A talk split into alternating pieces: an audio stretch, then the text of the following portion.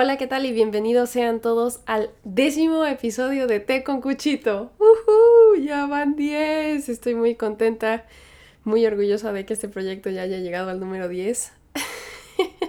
y me voy a tomar un tiempo, un segundo, para asimilar esa verdad. Esto realmente empezó como una idea nada más, eh, como algo que me mencionaban. Oye, es que tú eres muy platicadora, deberías hacer un podcast. Y quedaba ahí esa idea, ese como esa espinita de alguna vez hacerlo. Y no sé en qué momento, cuando me di cuenta ya había comprado un micrófono y pues las ganas ya estaban ahí. Entonces fue nada más convencerme de que pues en efecto podía yo tener mi propio podcast y que valía la pena eh, no, no solamente ser escuchada, pero crear un, una, un proyecto y una comunidad a través de, de, ideas que pues no son realmente solo mías. Yo creo que es algo que vivimos todos y que experimentamos día con día y que si realmente me pongo a pensar las cosas que me pasan y las universalizo y las comparto con ustedes, ustedes pueden, pueden sentirse eh, comprendidos porque no estamos solos. De hecho, ahorita les voy a comentar algo bien chistoso. No voy a entrar todavía al tema, ya ahorita les introduzco al tema, pero este mi tema de hace dos, semanas fue el descanso. ¿Fueron dos semanas? Sí, dos semanas fue el descanso. Y justamente yo empiezo el episodio diciendo que había tenido yo una siesta de cuatro horas, ¿no? Y ya, total, pues he estado como batallando porque tengo malos hábitos de sueño justamente por el trabajo, porque me levanto muy temprano y aunque mis horarios de trabajo a veces son flexibles y nada más trabajo cuatro o cinco horas en el café y luego me regreso, a veces me cuesta mucho trabajo estar despierta y tengo que dormir eh, 3, 4 horas en la tarde y luego estoy como un búho a medianoche. Y me siento como, no me siento exhausta, pero, pero sí siento que como que mi energía merma de pronto en el día. Y me metí a un foro de baristas. claro que pues está ahí también un montón de baristas que trabajan para la sirena y para... Digo, no voy a decir el nombre, o sea, ustedes saben quién es la sirena. Eh, para, otras cafeterías, pero todos nos sentimos más o menos de la misma manera y hay baristas que han trabajado en cafeterías durante 5 o 6 años, otros que apenas van empezando, otros que llevan año y medio y de alguna manera todos hemos tenido experiencias muy similares y, me dejé de sentir tan sola y tan abrumada por el trabajo. Aparte, bueno, recordemos que pues, yo tengo otros propósitos, ¿no? También busco em, pues mi carrera como actriz y tengo mi, podcast y todo, pero mi trabajo día con día de donde me mantengo y donde gracias a ese trabajo puedo pagar el cuarto que ustedes ven aquí en este fondo, para los que me están viendo en YouTube, es gracias a que hago café todas las mañanas. Y, pues no sé, como que estuve un, un, burnout o algo hace, pues hoy podría decir, entre, entre hace dos, tres días y hoy, como que he estado como con muchos veintes así como de creo que estoy exhausta por el trabajo. ¿Es normal? Pues sí. ¿Qué puedo hacer? Pues esto y esto. O sea, ciertos tips y cosas que otros baristas te dicen, ¿no? Entonces dices, bueno, no estoy solo. Al final, mucha otra gente, muchas otras personas trabajan para la misma industria que tú. ¿Cuáles son sus vivencias, no? Y pues justamente eh, a través de estas historias y a través de, estas vivencias compartidas, es que nos podemos dar cuenta de que pues todos somos humanos y que todos pasamos por más o menos lo mismo. Realmente no importa tu género o tu etnicidad o tu edad a veces, porque tengo, por ejemplo, compañeras de trabajo que tienen 17, otras que tienen 32, yo tengo 26. O sea, todas realmente variamos y más o menos, este, pues hay, veces hay gaps de 7, 6 años o, nada más hay meses de diferencia, pero todas nos sentimos a veces de la misma manera. Y digo todas porque en mi tienda trabajamos muchas mujeres, pero híjole, o sea, en el foro también había hombres y era lo mismo. Pero bueno.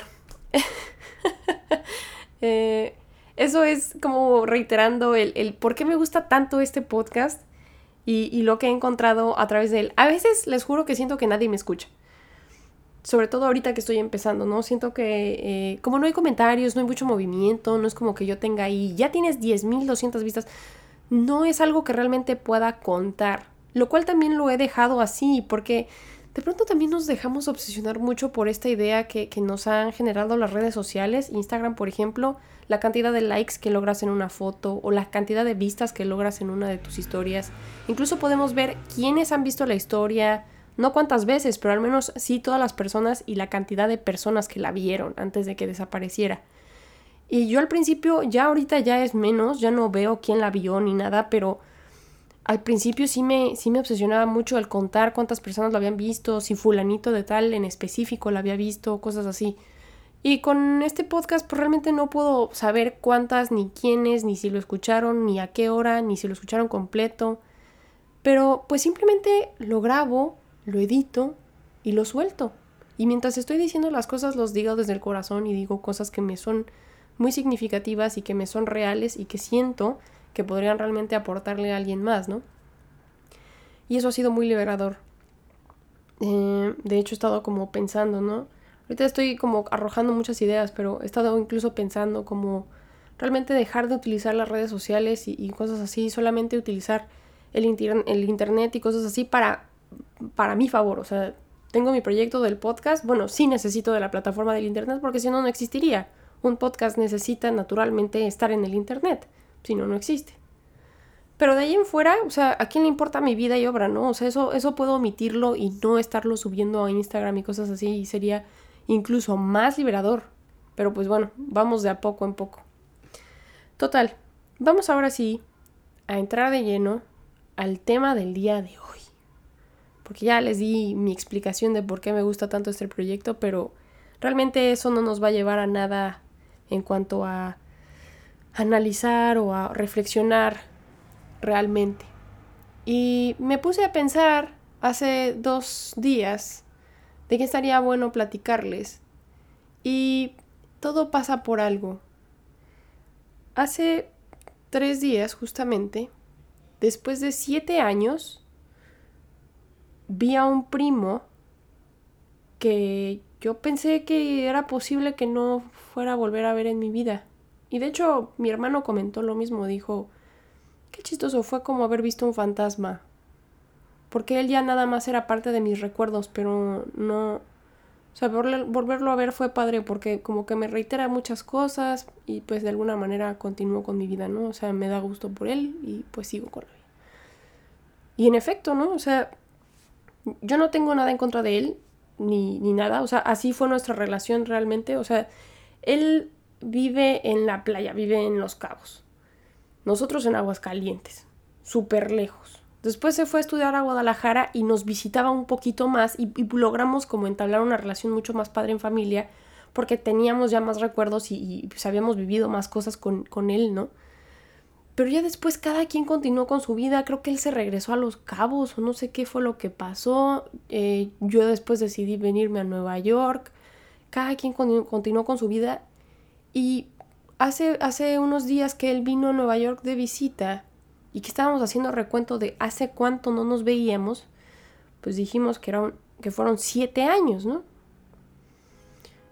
Y pues pensábamos, y, después de todo el tour y todo, y lo bien que la pasamos, y pues bueno, nos despedimos en el metro porque ellos se iban a bajar en otra estación y nosotros nos bajamos en, en otra, eh, así nos despedimos de rápido y bueno, pues que les vaya muy bien y bye, ¿no?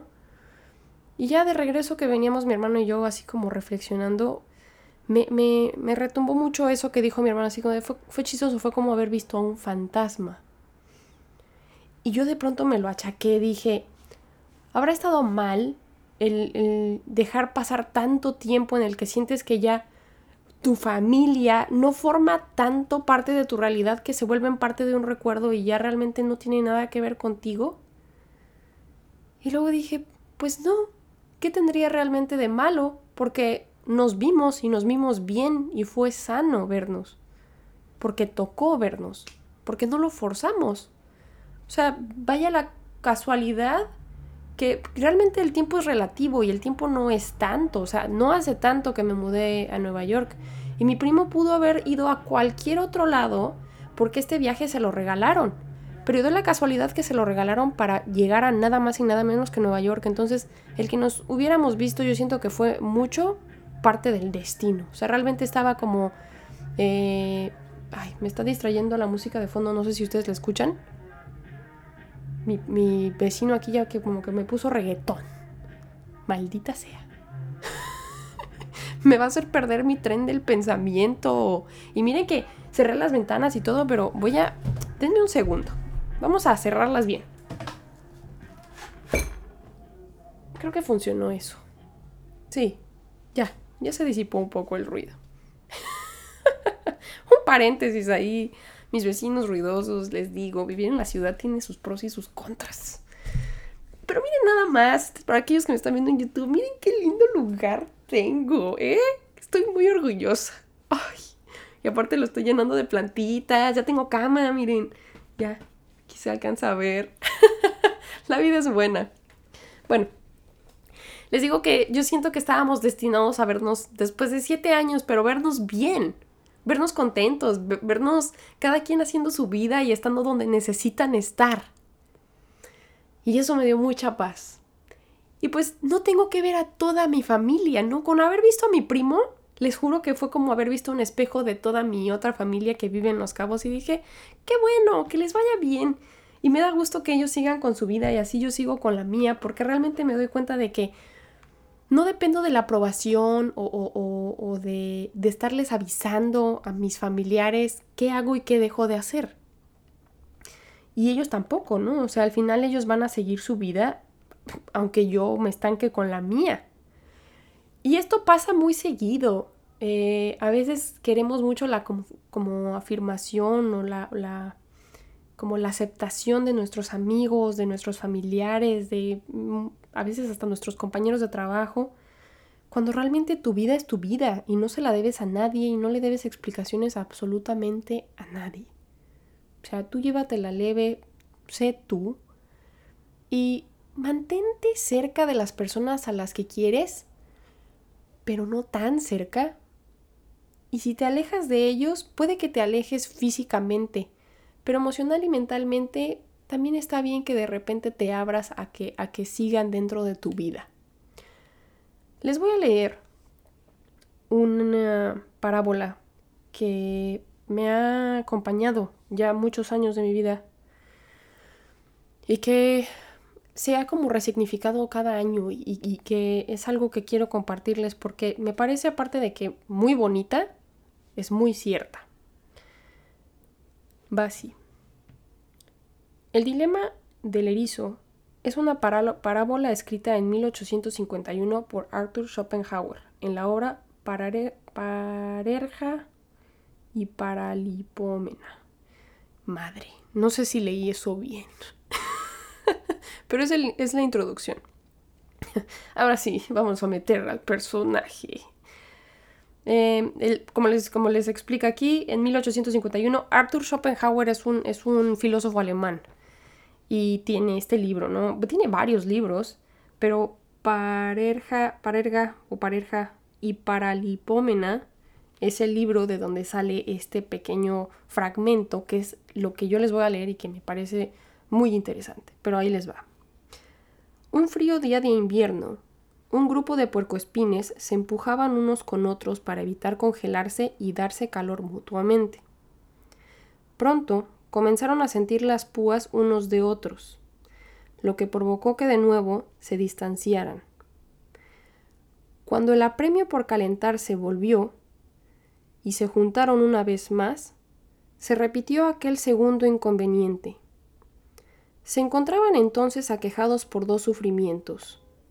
O bien se alejan unos de otros y padecen frío, o se juntan unos con otros para mantener el calor y se clavan las espinas que les destrozan las carnes. Así, la necesidad de compañía originada del vacío y la monotonía del propio interior empuja a los hombres a unirse, aunque sus numerosas cualidades repugnantes e insoportables, perdón, aunque sus numerosas cualidades repugnantes e insoportables defectos vuelven a separarlos. La distancia intermedia con la que al fin dan, en la cual resulta posible permanecer juntos, es la cortesía y las finas costumbres.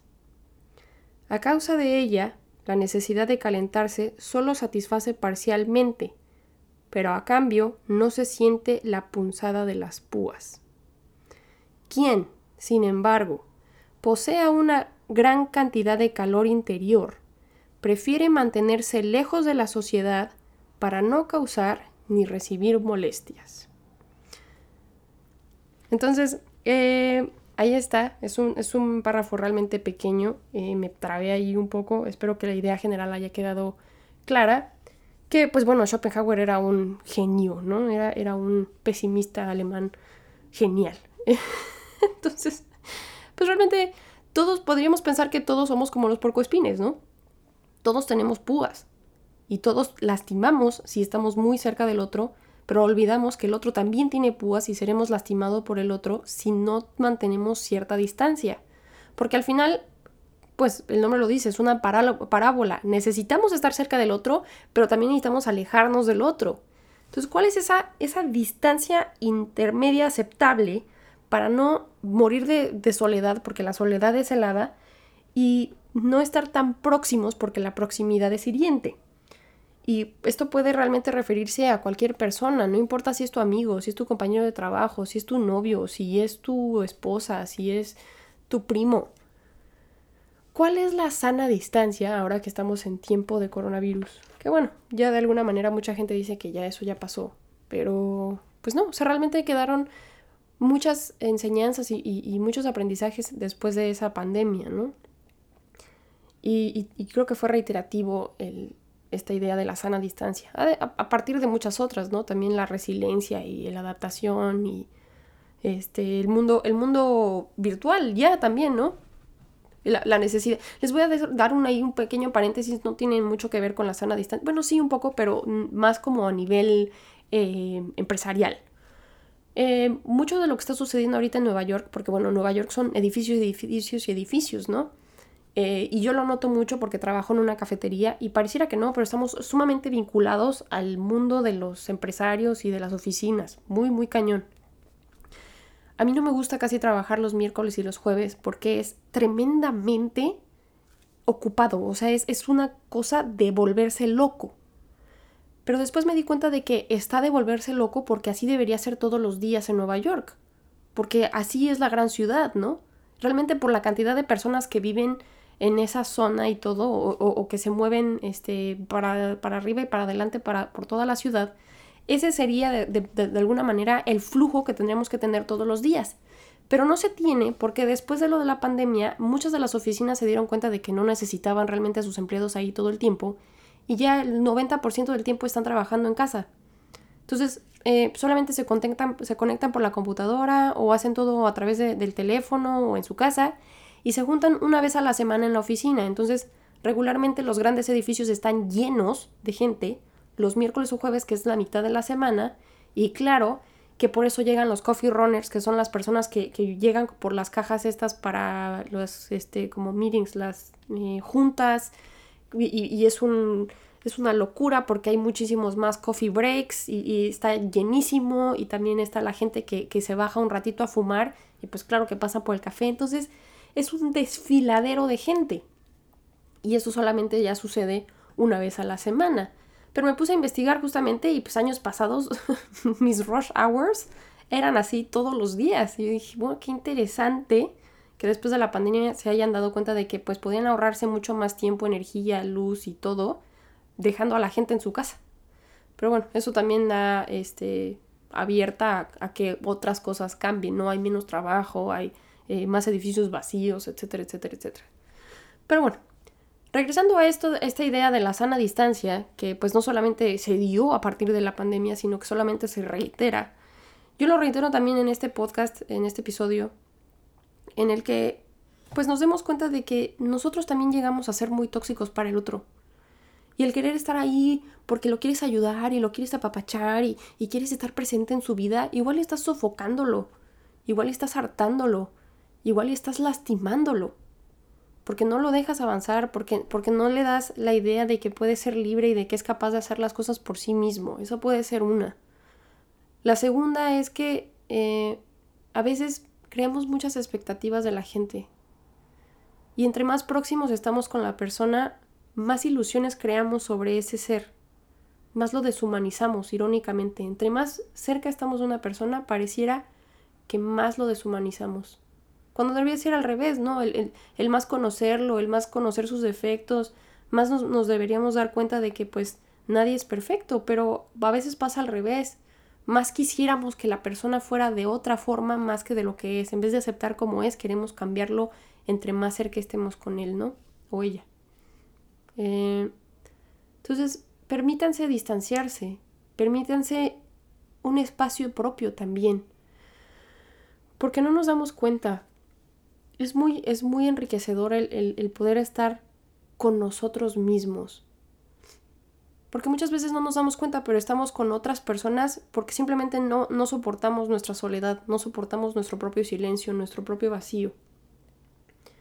Y es justamente ahí donde podemos realmente dando, darnos cuenta quiénes somos o, reflexionar sobre lo que ya hicimos o eh, realmente darnos, darnos el tiempo para, para estar con nosotros mismos, porque estamos, estamos muy habituados a estar con el otro, pero estar con el otro se nos olvida que es sumamente exhaustivo y es un trabajo porque no somos realmente nosotros mismos cuando estamos con el otro, no en un 100%.